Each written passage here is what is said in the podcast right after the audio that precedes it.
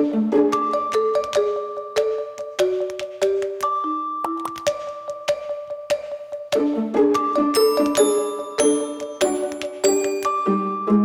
Saludos amigos y bienvenidos a este episodio 54 de Las Cosas como Son que usted puede ver en el canal de YouTube de Profesor Ángel Rosa, en el fanpage de Facebook también Profesor Ángel Rosa o escuchar la versión de audio en todas las plataformas de audio podcasting conocidas en Google Podcast, Apple Podcast, Spotify y también en, en Music de Amazon Music. Bueno, esta semana me parece que no tenemos que hacer un esfuerzo para encontrar el tema de rigor. Nuevamente vuelve a ser eh, tema de cualquier discusión en Puerto Rico el servicio de energía eléctrica.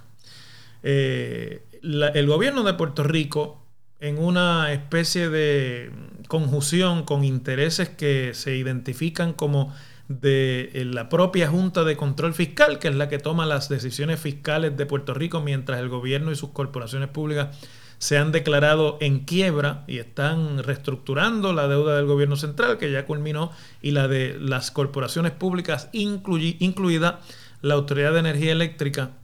Y luego de que diferentes desastres naturales como los huracanes de 2017, María, Irma y otros eh, eventos atmosféricos causaran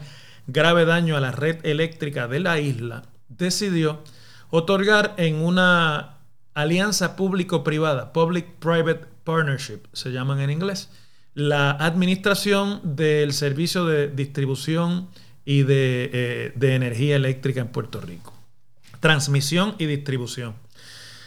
Luego de una, un proceso de request for proposals y que no fue mm, al final tan competido como la autoridad y el gobierno de Puerto Rico esperaban, un consorcio que se organizó entre dos compañías, una canadiense y una estadounidense, y que tomó el nombre de Luma Energy en Puerto Rico, fue la agraciada con esta alianza público-privada que luego de la reestructuración de la deuda de la Autoridad de Energía Eléctrica debe extenderse por los próximos 15 años eh, en Puerto Rico.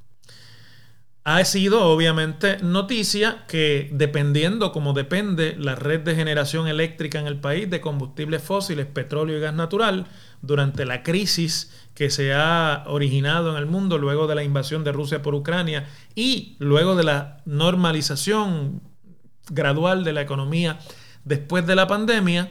es el precio de los combustibles ha disparado también el precio de la energía eléctrica en Puerto Rico,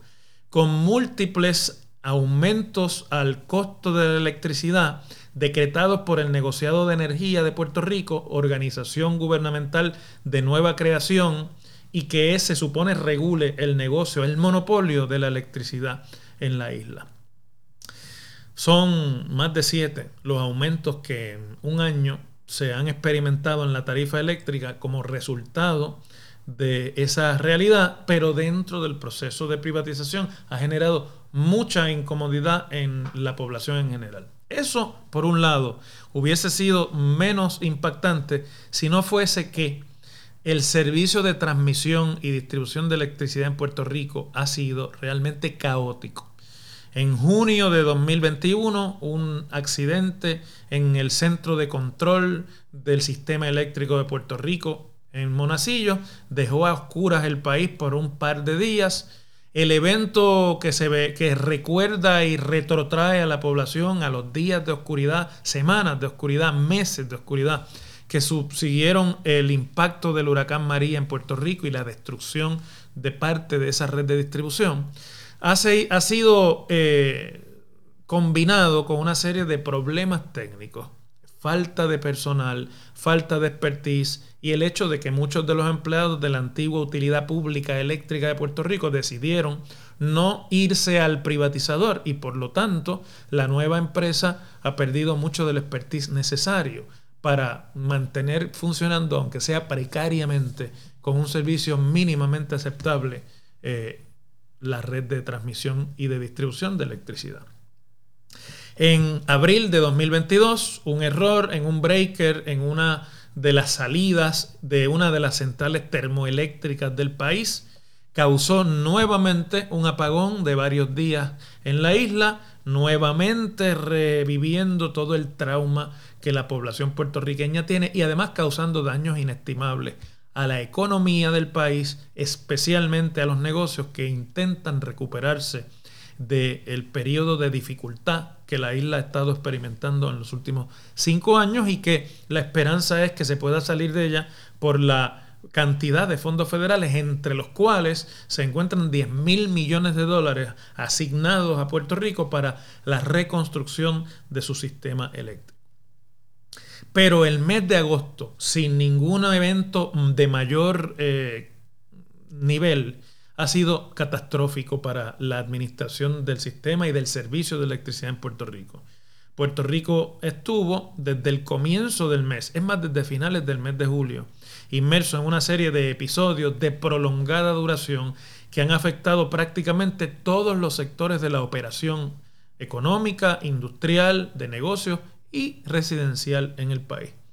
En eh, uno de ellos, el hospital universitario, propiedad del, sistema público de salud de Puerto Rico y uno de los hospitales más especializados del país, estuvo un día sin electricidad como consecuencia de una serie de apagones, bajones de, o, fluctuaciones en el voltaje eh, que produjeron una falla en el servicio de resguardo que naturalmente cualquier instalación hospitalaria debe tener para mantener la continuidad de operaciones. Eso creó un revuelo en el país, en la opinión pública y subsiguientemente eventos acaecidos en algunas de las líneas de transmisión que son responsabilidad del consorcio Luma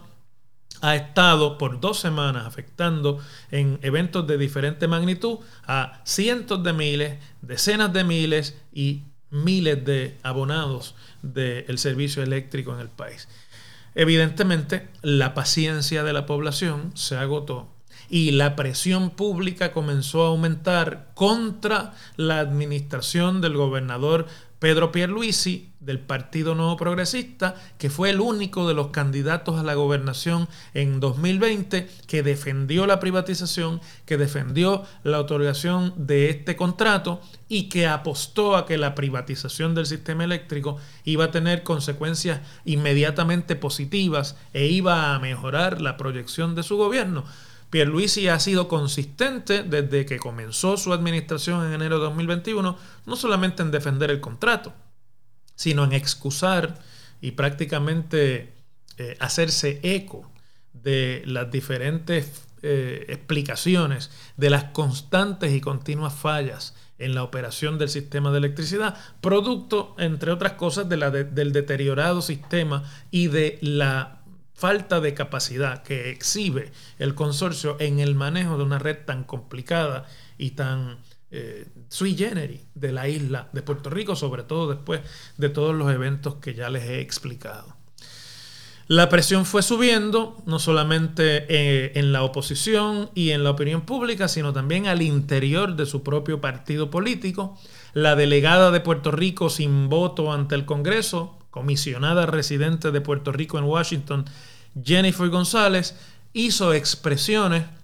en el sentido de que había llegado el momento ya de cancelar el contrato a la compañía Luma Energy. El gobierno ha sido eh, insistente en mantener una posición de negación a esa cancelación, mientras la opinión pública crece en contrario.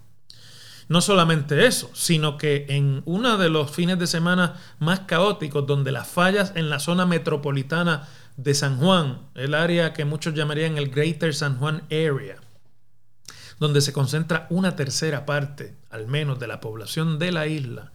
eh, tuvo realmente una experiencia nefasta en términos de la continuidad del sistema. Mientras eso ocurría, el gobernador asistía a la convención política de su partido en uno de los hoteles del noreste de Puerto Rico y transmitía a través de sus redes sociales imágenes mientras bailaba al son de orquestas que animaban las actividades, mientras compartía eh, en la piscina junto a los asistentes de esa eh, actividad y mientras proclamaba ante la opinión pública lo bien que se siente ser miembro de su partido político. Esas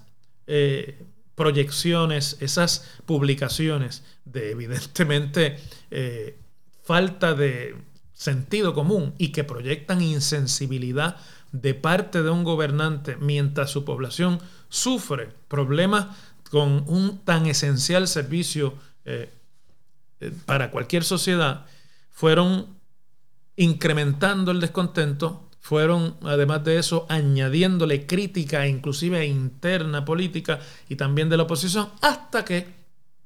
se convocó una manifestación en contra de la compañía Luma, pero que en mucho sentido también intenta galvanizar el descontento existente con la administración de Pierluisi y ver si se puede movilizar eh, al país para poner presión y en, algunos sectores la esperanza es que el gobernador tenga que abandonar el poder, como ocurrió en el verano de 2019 con su predecesor eh, Ricardo Rosselló, algo que es de palabras mayores para cualquier sociedad y sobre todo si se repite constantemente. Es decir, algo está intrínsecamente mal en la forma en la que se gobierna y se percibe la actividad de gobernar cuando eh, este tipo de movimientos comienzan a fraguarse a lo cual los partidarios del gobierno y de la, de la, mansión ejecutiva reaccionan diciendo que es el interés de desestabilizar de unos grupos, de crear problemas y que hay unas circunstancias y unas realidades que están ahí y que no se pueden eh, resolver en un año de contrato privado. Y es un discurso que si fuera en otro contexto sería un tanto lógico. Los problemas del servicio eléctrico y del sistema eléctrico en Puerto Rico se arrastran por décadas. El mal manejo, la quiebra de la corporación pública que la producía y que la suplía,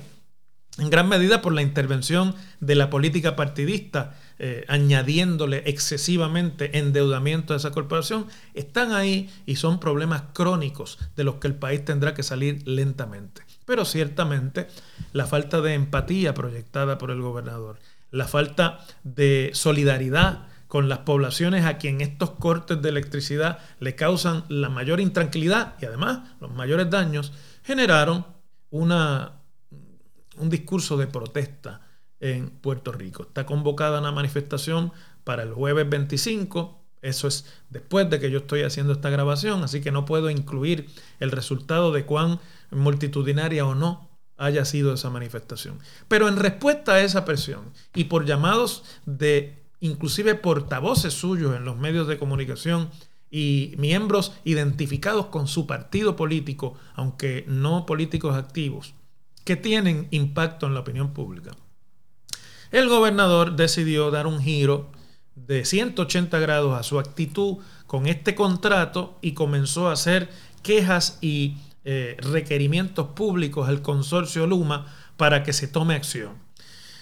Justo en ese mismo momento y mientras decidía no participar de la convención política del partido, la delegada Jennifer González pidió públicamente, cuando comenzó la presión dentro de su partido para que cerrara filas con su gobernador, eh, hacer el llamado de que era momento de cancelar el contrato, poniéndole aún más presión al gobernador de su partido y al partido suyo, que es el que administra eh, el Ejecutivo en Puerto Rico. Después de ese momento, ya realmente Pierluisi está en problemas políticos a los que ha tenido que ir incrementando el tenor de sus eh, requerimientos públicos hasta que finalmente el martes 23 de agosto eh, hizo una expresión dramática que muchos medios tomaron como un ultimátum, no yo, me parece que no había ni en el contexto de la expresión ni en la actitud del gobernador un mensaje de ultimátum, pero dijo que Luma había perdido su apoyo, que había perdido su respaldo y que eso tenía consecuencias, que él estaba en comunicación con la alta gerencia del consorcio y las compañías matrices para que se produjeran cambios en la operación y si posible cambios también eh, en la jerarquía. Bueno, el miércoles 24 de agosto, la gerencia de Luma Energy convocó a una rueda de prensa de naturaleza catastrófica, me parece a mí, en cuanto a la proyección, que ya de por sí venía afectada en el sentido de que la gerencia de Luma Energy no, los altos niveles no hablan español, eh, de que las conferencias de prensa y los encuentros con los medios de comunicación se dan en un contexto de eh, confrontación y de esa forma, eh, obviamente, pues van aumentando el descontento de una población que puede observar estos procesos en la televisión. Y esa eh, rueda de prensa del miércoles 23 de agosto, todo el mundo esperaba ante el llamado del Ejecutivo que incluyera no solamente cambios en la estructura y en la eh, jerarquía ejecutiva de la corporación en Puerto Rico, sino que también incluyera de alguna manera cambios dramáticos en su operación. Para sorpresa de todos, la conferencia de prensa la condujo uno de los ejecutivos más altos de eh, la empresa matriz Quanta Services, eh, de nombre eh, Austin. Y este señor básicamente lo que vino a decir fue, perdónennos, estamos conscientes de que lo hemos hecho mal, nosotros no queremos hacerlo mal, nos vamos a enmendar.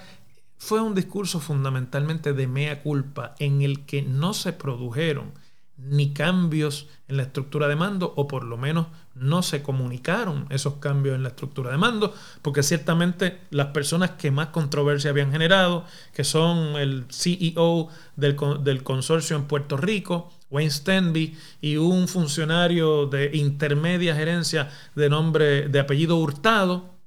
pues no estuvieron presentes en la rueda, pero el ejecutivo de Luma, que el ejecutivo de Cuantas, mejor dicho, que se hizo cargo de la rueda, Duke Austin nunca pudo explicar claramente si habían sido removidos de sus puestos, si había una nueva estructura de mando en la corporación. Y al momento de anunciar las nuevas estrategias, lo que se anunció fue un programa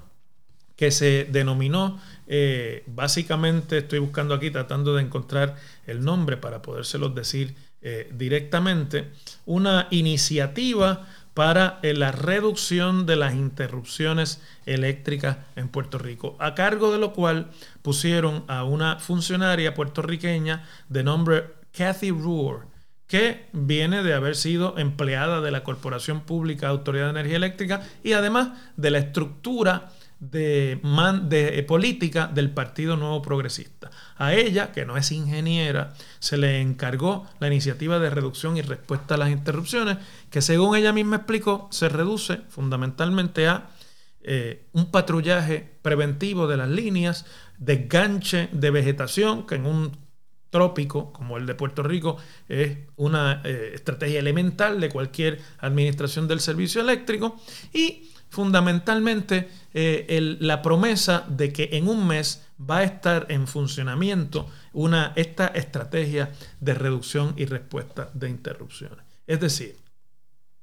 la expectativa que se creó no se contestó ni se pudo satisfacer en la rueda de prensa ni con los cambios anunciados.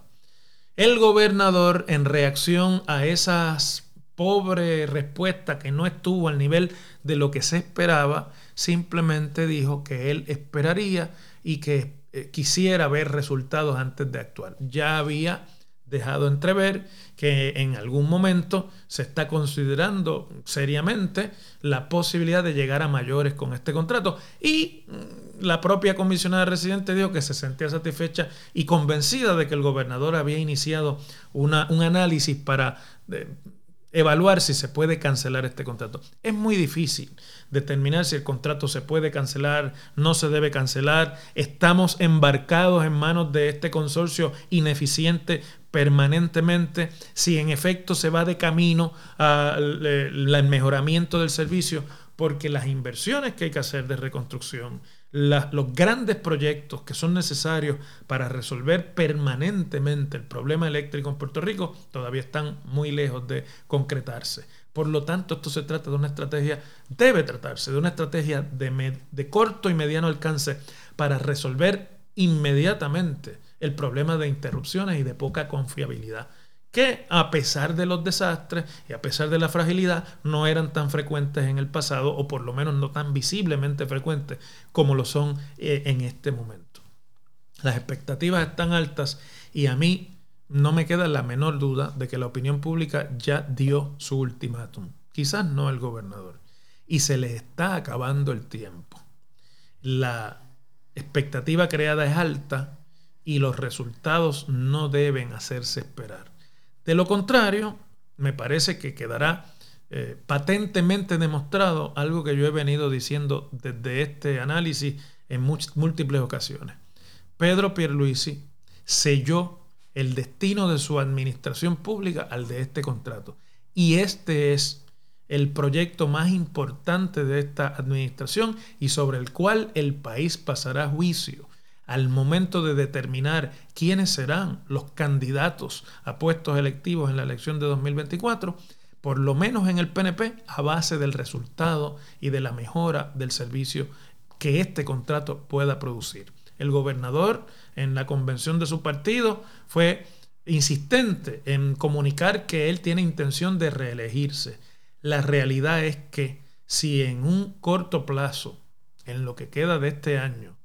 esta realidad de interrupciones constantes y poca confiabilidad del servicio eléctrico, identificada por la opinión pública como directamente relacionada con el contrato del que él ha sido principal defensor en la opinión pública, no se materializan, Pedro Pierluisi habrá perdido la viabilidad política para una aspiración a reelección y su partido político estará en aprietos para repetir un triunfo, aunque sea por escaso margen, como ocurrió en 2020. En 2020. Así que nos sentaremos todos a esperar y ver si los, las mejoras se materializan, si esta estrategia anunciada se convierte en resultados y en la medida en la que eso ocurra o no, veremos también cumplirse el destino de una carrera política de un gobernador que ha hecho toda su devenir político a lo largo de su eh, servicio en diferentes puestos electivos, precisamente en el de no hacer olas y el de no ser necesariamente una figura de mucho peso. Es decir, ha sobrevivido en, eh, en la cultura de satisfacer a todos los grupos. Eso se terminó. Si los resultados no se producen, Pedro Pierluisi será en 2024 un gobernador más en la larga lista de gobernadores en la historia de Puerto Rico. Les agradezco como siempre la atención a este podcast y les espero nuevamente la próxima semana en otra edición de las cosas como son. Gracias.